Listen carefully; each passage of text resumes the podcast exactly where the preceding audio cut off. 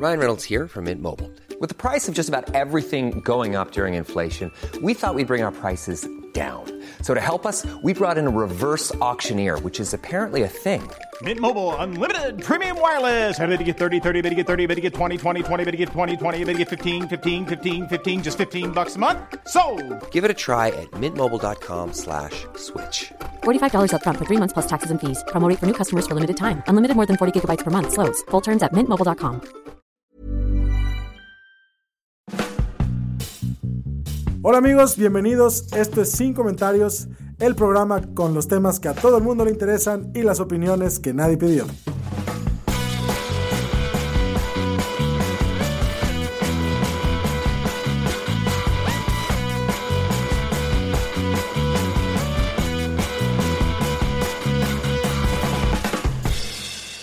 Bienvenidos a Sin Comentarios, el podcast que no te saca del hoyo, pero lo hace más divertido. Sonó alburezo, ¿verdad? Suena bien, Terriblemente. está bien. Esto es Sin Comentarios. Soy Fernanda, la persona que se autoalburea. Estoy aquí con dos personas fabulosas. Bueno, una persona y media fabulosa. La media persona es Lalo Flores. Bienvenido. Oye, Ay, ay, aquí sí siempre yo. estás. Yo soy fabuloso. Pero eres como el jabón de baño, o sea, eres, están los jabones especiales con flores, ya sabes, formitas de rositas, ese que compras en Body Shop. Luego están los otros jabones que son muy buenos, como el jabón Dove, patrocínanos, que- pero que siempre está ahí. Tú eres un buen y confiable jabón Dove, igual Mira, que yo. nada más porque no me dijiste jabón sote, eh, per- eh, te El perdonaré. jabón El sote es muy bueno, también es muy bueno para las plantas. Es mejor echarles una jabonura con, con jabón sote y esas cosas de agua que ser un estúpido que creer que las plagas se matan con Raid y matar tus plagas, ¿verdad, Ángel? Este, pero bueno, nuestro jabón de rosa, o mejor dicho, nuestro jabón de fresa de este episodio es nada más y nada menos que nuestra querida fresa tánica. ¿Cómo Eh, estás? Bien, aquí siendo un jabonzote en esta vida. pero de forma de fresa, del body shop, con Sí. glitter, en, así, en, ¿cómo se llama? Empaquetado en plástico y con papel de china y en cajita de cartón. Mm, mm. Es que soy un jabón muy correcto. Prefiero no tener glitter, porque eso es no es biodegradable como el sote. Glitter Prefiero un sote. biodegradable. Es rosita y es bonito. Y puedes tener glitter biodegradable. Lo hacen con azúcar, ¿no? O creo que sí. Hay, hay glitter para lo de la manifestación. Cuando no. aventamos glitter, hicieron glitter biodegradable. Ah, Eso sí. te dijeron, Fernanda. Pues no, yo vi y era el Te que menos. No, no brillaba y me No cayó cierto. poquito en la boca y sabía azúcar. Entonces creo que era glitter con azúcar. Sí, Ya quiero sé. creer. Quiero Ajá. creer, pero sería bueno que cerrara la boca mejor en las manifestaciones, ¿no? Cosas que no he aprendido, a cerrar la boca en los conciertos cuando avientan agua de piña Ay, y Fernanda, no, nunca me cayó en la boca, pero por, por eso No. te voy a decir algo, por eso no voy a conciertos, porque alguna vez vi una de esas cosas volar y dije, ¿qué es eso? Me informaron y yo dije, qué asco y bueno, si no voy a la zona VIP de un concierto no voy. Eh, Estás hablando desde tu privilegio. ¿no? Ajá, así, ¿qué, qué está pasando, No, Fernanda? no es cierto. No me importa, güey. O sea, No me así ahí es donde me vale pito el privilegio. Sí, uso mi privilegio y voy a las zonas VIP y no pago por, por ello. Pago porque conozco a los músicos, eh, músicos, músicas, etcétera. Les voy a decir algo para que sufran. Yo no conozco un baño público de un concierto. ¿Eh? ¿Eh? ¿Eh? Yo nunca he entrado a uno de esos baños inmundos. Pues Fernanda ya se volvió en Soraya, la de Mariala del Barrio. ¿Cuál era? La Maldita, Maldita lisiada. Entonces Maldita yo lisiada. no conozco esos baños públicos y sí me siento superior a ustedes por ello. Y el siguiente año Fernanda encerrada en un baño público en un concierto y lo voltea. Todos los días. Este, pero bueno, vamos a hablar de un tema, si está Fresa Satánica aquí, ya saben que vamos a hablar de un tema controversial, vamos a hablar de un tema delicado, como no lo podemos manejar nosotros solitos, tenemos que traer a alguien que sí pueda. Así, como Jordi Rosado, ¿qué pedo con el borrado de las mujeres? Rudy, Rudy, Rudy. No, a ver, ¿qué, ¿qué pedo? Porque ahorita escuchamos mucho el borrado de las mujeres, el borrado de las mujeres, eh, que luego ya tendremos discusión, pero bajo definición, ¿qué chingados es eso? Pues bueno, yo empecé con esta preocupación antes de dar la definición, principalmente porque he visto que lo utilizan mucho como, una, como un arma para escudarse frente a muchas pues disidencias sexuales, principalmente hombres y mujeres trans, y es la manera en la que han estado tratando como de, frenar las leyes de identidad de género que pues han pasado principalmente aquí en México y España. a grandes rasgos, el borrado de mujeres empezó a sonar en los noventas, en el momento en el que pues Judith Butler creó como este libro terrible que a mí en lo personal no me gusta, que es El género en disputa, en donde ella hablaba como de la identificación de género y hablaba de la violencia de género, y a partir de ellos empezaron a ver como otros espectros para analizar la violencia que sufrimos todas las personas que estamos en un eje diferente de opresión. El problema de ello es que muchas feministas empezaron a denunciar que a partir de que se estaba utilizando de más el término género desde las academias, estaban borrando a las mujeres. ¿Qué quiere decir esto? Ya no estamos utilizando la categoría de mujeres para denunciar las violencias que sufrimos las mujeres estamos utilizando la palabra género. Por ejemplo, en estas campañas eh, terribles de He for She, que son súper paternalistas, lo que hacen es decir violencia de género. Entonces, no están especificando contra quién va la violencia, sino simplemente dicen que ahí existe y que alguien la ejerce. ¿De qué tipo es? No lo sabemos, porque solamente están eh, pensando como en estos roles y estereotipos. Entonces, lo que se denunciaba principalmente, y han sacado como muchísimas campañas en contra del borrado de mujeres, es principalmente decir por qué estamos sustituyendo la palabra mujer para hablar acerca de las problemáticas que sufren eh, pues, en la vida cotidiana las mujeres, en lugar de estar utilizando el, término de género. Entonces, pues por ahí va más o menos. A lo que yo voy con lo que se ha estado tergiversando es porque piensan, o muchas personas que han malentendido este tipo de cosas, piensan que esto lo que hace o que el hecho de que se borre a las mujeres es, pro, es producto de que los malvados y horribles personas trans nos lo están imponiendo cuando en realidad pues es un problema institucional. Entonces, o sea, entiendo que este concepto del borrado de las mujeres empieza a cobrar como que fuerza, bueno, o más bien se empieza a quejar cuando en los noventas se empieza a hablar más de estudios de género, de problemas de género, en vez de cuestiones de, la mujer propiamente, y dicen, chingada madre, si por fin estamos hablando de las mujeres, empezamos ahorita a hablar de género. Sin embargo, como lo decía, bueno, no sé si lo decías tal cual, pero sí es cierto, se ha vuelto una herramienta de dog whistle últimamente, porque cuando hablamos de, pues normalmente del borrado de las mujeres, ya hoy en día no se habla tanto del que no estamos hablando de las mujeres en estos estudios, problemas, legislaciones, etcétera, sino que el borrado de las mujeres más bien se trata de la existencia de las personas trans o no binarias me borran a mí como mujer. Entonces, ¿cuál es la diferencia entre el borrado de neta y el borrado me voy a jugar a la víctima y me voy a tirar al drama y todo voy a decir que es una confabulación del imperio queer en contra de mi existencia?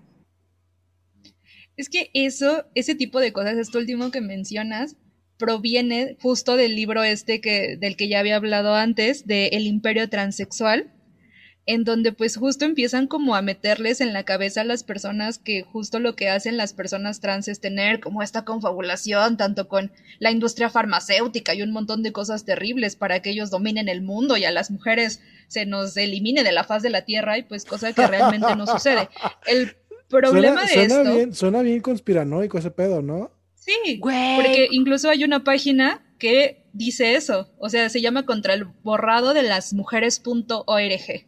Cámara. Sí, que un domine ORG. Sí, parece, y parece página de cualquier partido político, pero mejor hecha.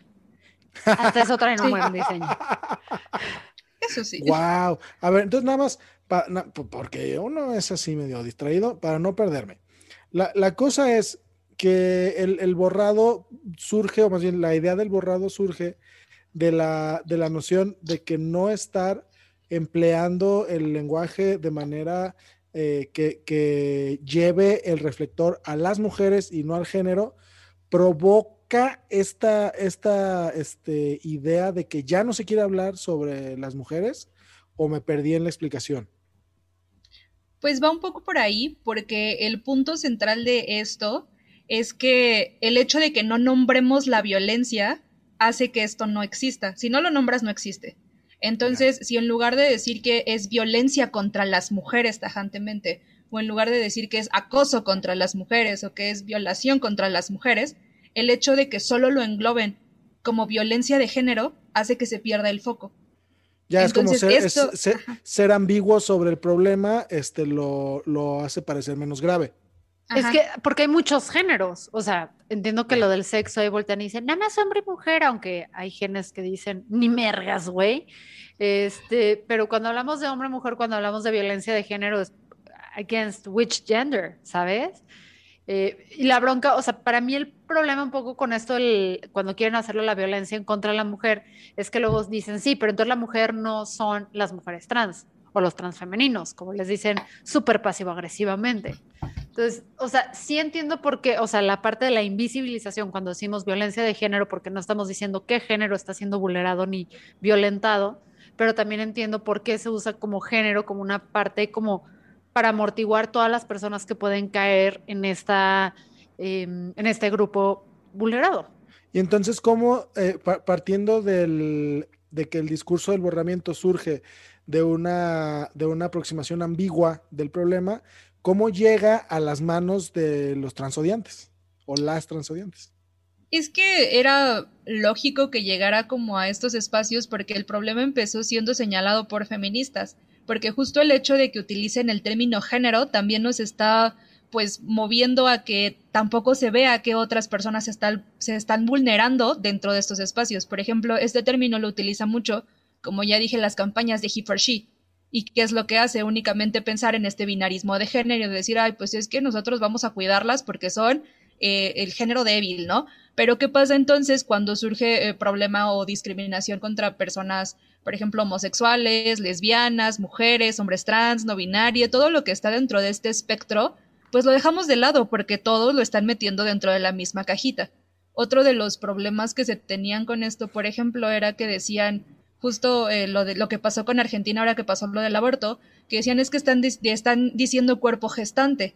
Y muchas feministas dijeron, pues es que no manchen, llevamos años peleando nosotras por este, por esta, por esto, y te llevamos años peleando para que de repente, pues se borre la idea de que las mujeres están dentro. Ojo aquí, no se trata únicamente de que solo digamos hay mujeres que gestan, sino de nombrar a todas aquellas disidencias que están dentro de este espectro que sería entonces decir mujer, hombre trans y persona no binaria, en este caso en específico. Gestantes. Pero era, ajá, personas que son como personas gestantes, pero lo ideal aquí sería poder nombrar a todos aquellos que pueden tenerlo.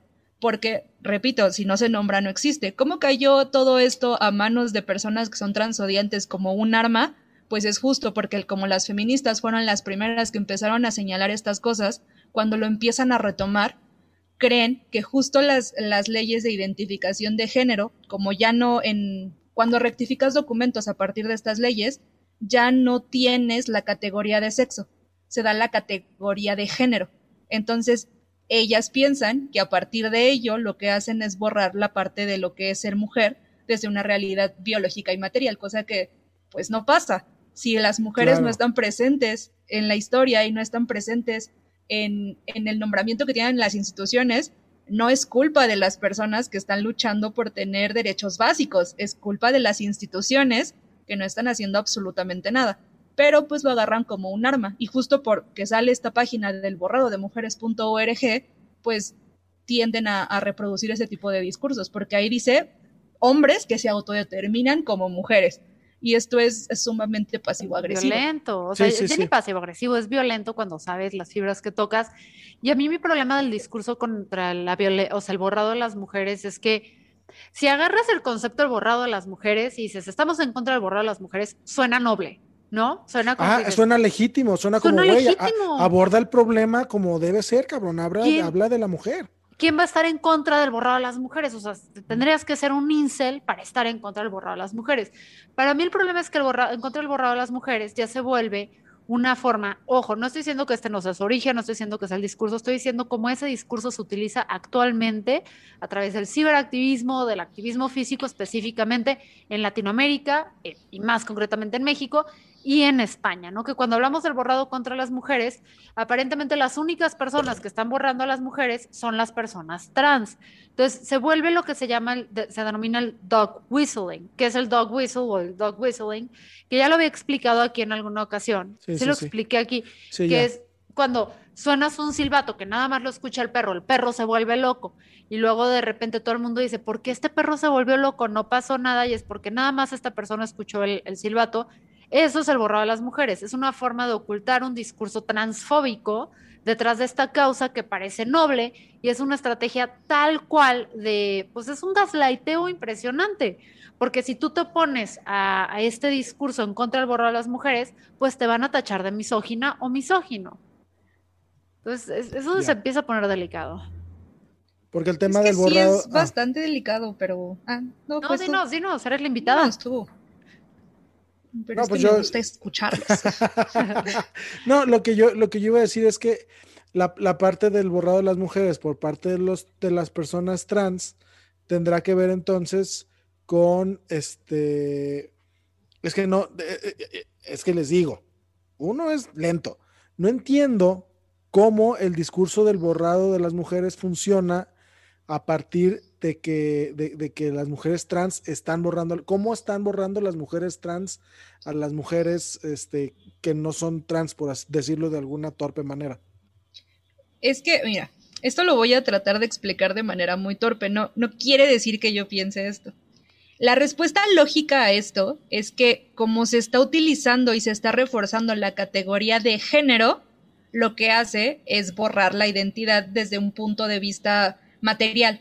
Es decir, como las feministas radicales pensamos que el género no es una identidad, el género son roles y estereotipos que se nos imponen y que a partir de ello es que tenemos nuestra, nuestra opresión. O sea, mi opresión deviene de que me identifiquen como una mujer y que me impongan ciertos roles y estereotipos de género. Naturalmente la respuesta que tienen es, ¿cómo es posible que algo que es una imposición y que es algo que pues está mal y que, y que genera que yo viva oprimida por la vida, estas personas lo están legitimando para identificarse como algo. Entonces piensan o se cree que por el hecho de que están utilizando la categoría de género para que lo, lo, implementen como en diferentes documentos y no sexo, lo que están haciendo es eliminando toda la parte material y biológica que implica nuestra opresión. Pero pues regresamos a lo mismo. Lo que están haciendo es básicamente pensar o, tener como un pensamiento muy simplista, tipo en donde vemos como la dialéctica que es blanco, negro, gris, cuando en realidad hay muchos otros matices dentro de ello. Sí, el género es una condición de opresión terrible, pero el hecho de que las personas trans necesiten de, de esta categoría es para que podamos garantizarles diferentes, pues, cosas que son básicas en la vida. Era lo que le, comentaba Lea hace mucho. O sea, si tú no tienes un acta de nacimiento, ¿qué puedes hacer con tu vida? O sea, si no te están rectificando tus documentos, ¿cómo puedes ir a hacer un trámite? No puedes. Porque el Estado necesita que le puedas dar papeles para que puedas ir a hacer tú tus cosas. Y lo que hacen estas leyes de rectificación es utilizar o servirse de esta categoría para que puedan tener algo tan básico como papeles y una identificación dentro del Estado pero pues eso no borra absolutamente a nadie, porque no quiere decir que automáticamente se ponga la categoría de género, ya no exista la categoría de sexo. Ya. Yo, yo entendía el concepto, fíjate, qué bueno que estás aquí, Fresatánica, porque andaba yo muy perdido.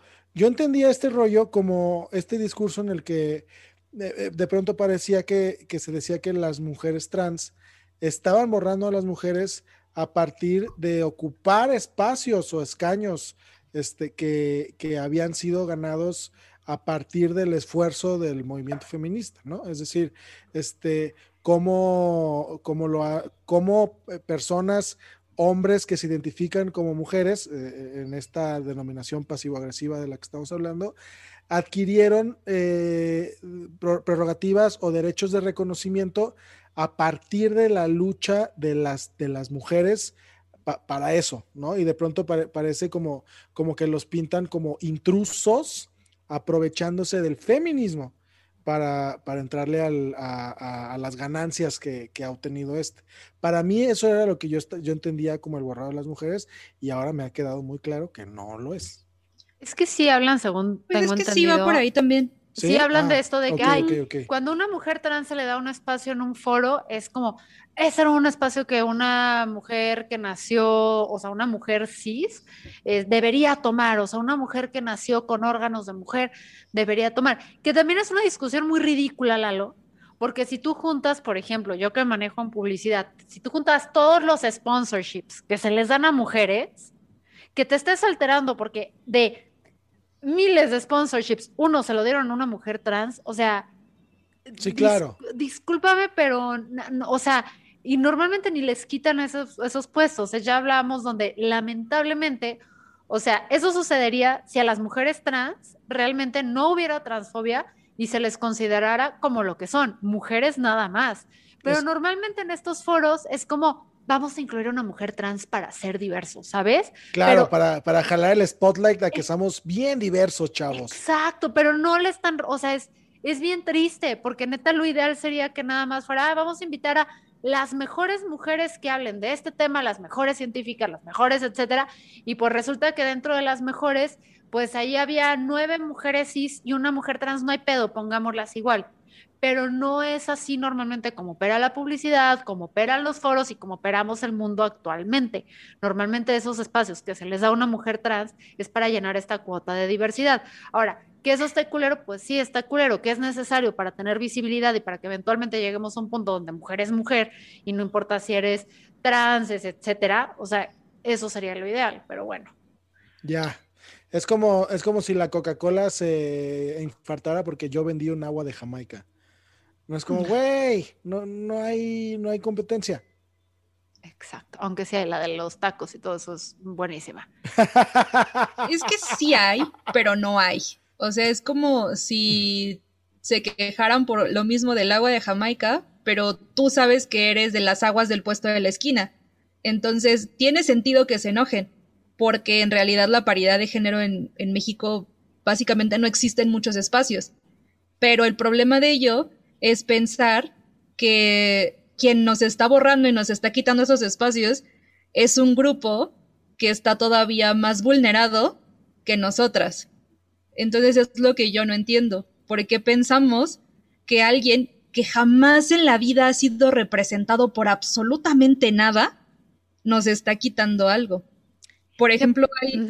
Y tú dinos. No, no, no, no, no, te quiero escuchar, oye, te invito porque ah, tu voz me parece fabulosa, además de que dices cosas muy Es que a mí me gusta escucharlos también. Ya sé, pero es más importante escucharte a veces. Está bien. Este, pues eh, hace poco, en Oaxaca, por ejemplo, hubo un problema de que cuatro, cuatro hombres estuvieron, hicieron como esta idea de la paridad de género, ¿no? Y estaban tratando de incluir personas mushe dentro de la, de la Cámara de, de Diputados, ¿no? Entonces seleccionaron a cuatro que pues automáticamente pues entraron porque se determinaron como mushes y después salió que no eran mushes, que eran hombres cis normales que de repente pues nada más quisieron entrar porque pues pensaron que era como bastante fácil autoidentificarse como ello, decir que lo eran y entrar. Les... bajo caen los pinches sí, políticos, güey. Los, los encontraron, los detectaron y pues evidentemente los sacaron los flagelaron del en la plaza pública. Es lo que yo hubiera sugerido, pero por eso yo no hubiera sugerido también. Público, ¿verdad? Pero en vez de fijarnos, chécate. Y pero en vez de fijarnos va. por esos no es de culeros, fijarnos en eso. Eh, o sea, es... queremos anularle a todas las demás personas porque cuatro culeros hicieron una culera. Sí, sí quisieron pasar de Es que listos. no solo es eso, porque no estamos eh, realmente criminalizando a quienes lo hicieron. Son hombres, son hombres eh, heterosexuales, cisgénero, que están ahí tratando de ocupar espacios y por ellos vamos a, invisibilizar a una minoría, por ellos, a quienes realmente deberíamos de señalar. Vamos a, a gritarle a una minoría que lo que está haciendo está mal porque no queremos que esto pase, porque les, es como lo que nos hacen a nosotras. Le estamos echando la culpa a las personas trans de cosas que ellas y ellos no hicieron en lugar de ir a responsabilizar a quienes realmente lo hacen, porque dicen es que si pasamos, si dejamos que pasen estas leyes, muchos hombres se van a querer a meter a nuestro baño.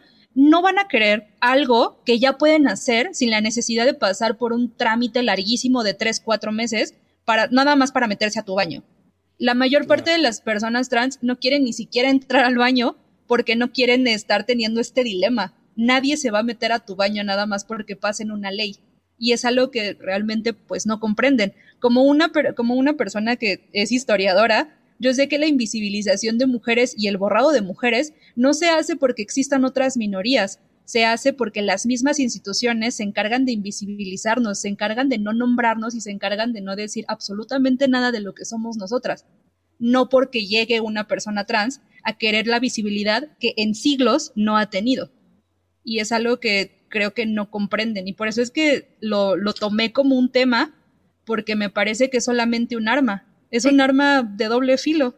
Es que lo estás diciendo al fregadazo. O sea, el, problema, tenemos que hablar tal cual. O sea, estos grupos transodiantes, que sí que ustedes quieren saber por qué ya no les decimos TERFs, este, porque Fresatánica en un episodio este, previo llamado El feminismo radical no es como lo pintan. Nos vino a dar de periodicazos. Nos vino a dar periodicazos y nos hizo entender que hay que decirles por lo que son reaccionarias transfóbicas. Este, entonces, estas personas son expertas en jugarle a la víctima, son expertas en torcer las cosas para ellas ser las que están sufriendo cuando ellas están ejerciendo violencia. Y sí tenemos que poner un alto ahí y decir, a ver, no, no, no, que poner un alto no es llegar y violentar más, es poner un alto. Es decir, ese juego no te lo compro, esa historia aquí no tiene cabida. Entonces, creo que aquí lo que sí tenemos que pensar es, aguas cuando escuchen el término borrado eh, de las mujeres, tienen que cuestionarse quién está según estas personas borrando a las mujeres y cómo las está borrando. Y también dejemos de ser tan estúpidas. Eh, aquí hablo todas mujeres y en vez de estar peleándonos que si de un pastel nos dieron tres rebanadas y quién se queda con esas tres rebanadas, si no nos alcanza, pidamos cuatro, pidamos cinco. O sea, busquemos la forma de encontrar mayor representación en el espacio público, mayor representatividad, busquemos la forma en que las, ah, las campañas nos consideren a más, a que haya más exponentes mujeres, en vez de estarnos peleando con las migajas. Eso es súper mediocre. O sea, perdónenme, pero pelearse por las migajas a mí me parece ridículo y siento que a no ver, A ver, del PRI Jalisco no vas a estar hablando, Fernanda. Del PRI no vas a hablar aquí. En este podcast no. Porque te pagan. Te pagan este, este podcast, ¿no es cierto? Páganos PRI. Páganos es que me, encanta la, forma en la que los difaman en, en Twitter. Me, me encanta.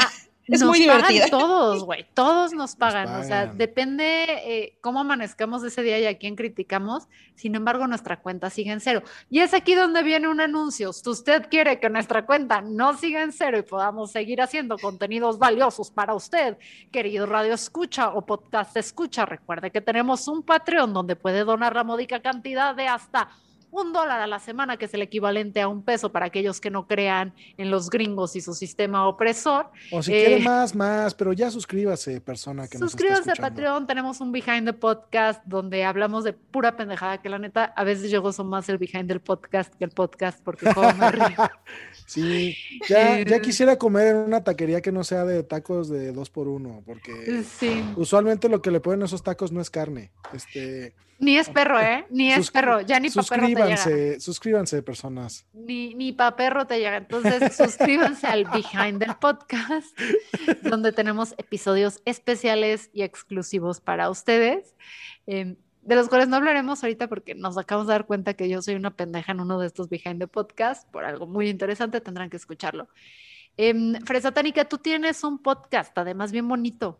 ¿Cómo te ah, encontramos? Este, yo ahí estoy como histérica e histórica, que pues es básicamente yo hablando de cosas de mujeres que realmente han sido invisibilizadas y borradas y pues invitando a otras disidencias sexuales que jamás en la vida han tenido pues esta, estos espacios para que puedan hablar y compartir sus vivencias. ¿En qué plataformas estás?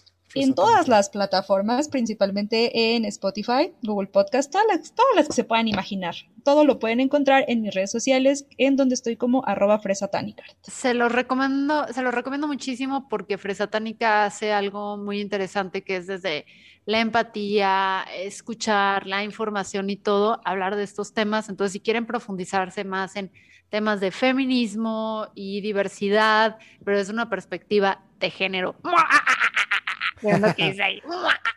Ah, sí, tal- No, Ya sé género que no, pero estoy haciendo Basta. enojarlas. Basta, Fernanda. Si quieren hacer, si quieren entender la perspectiva de esta morra, vayan a su podcast. Es Además, una además experiencia TikTok, muy grata. su TikTok está bien perro, a mí me cae muy bien.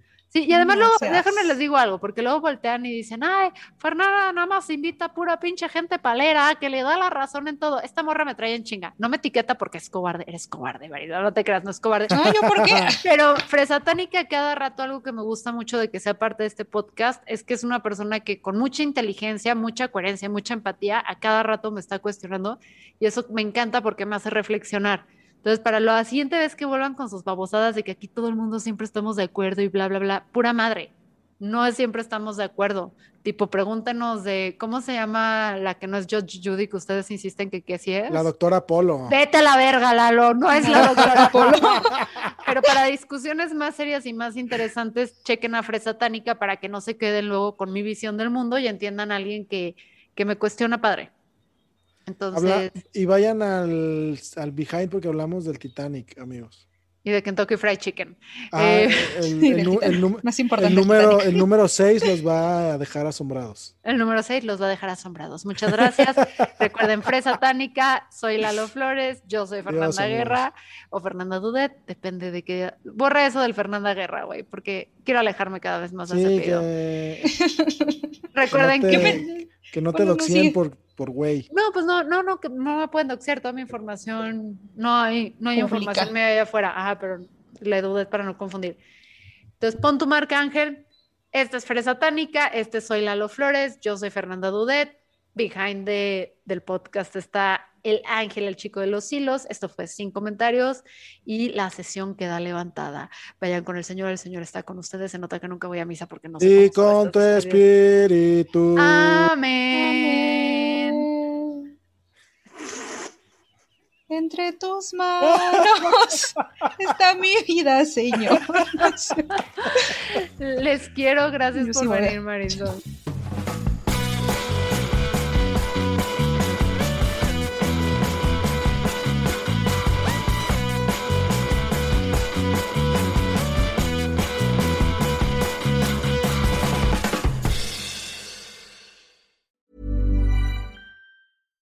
Flexibility is great. That's why there's yoga. Flexibility for your insurance coverage is great too. That's why there's United Healthcare Insurance Plans.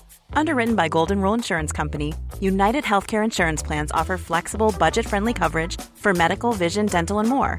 One of these plans may be right for you if you're, say, between jobs, coming off your parents' plan, turning a side hustle into a full hustle, or even missed open enrollment. Want more flexibility? Find out more about United Healthcare Insurance Plans at uh1.com.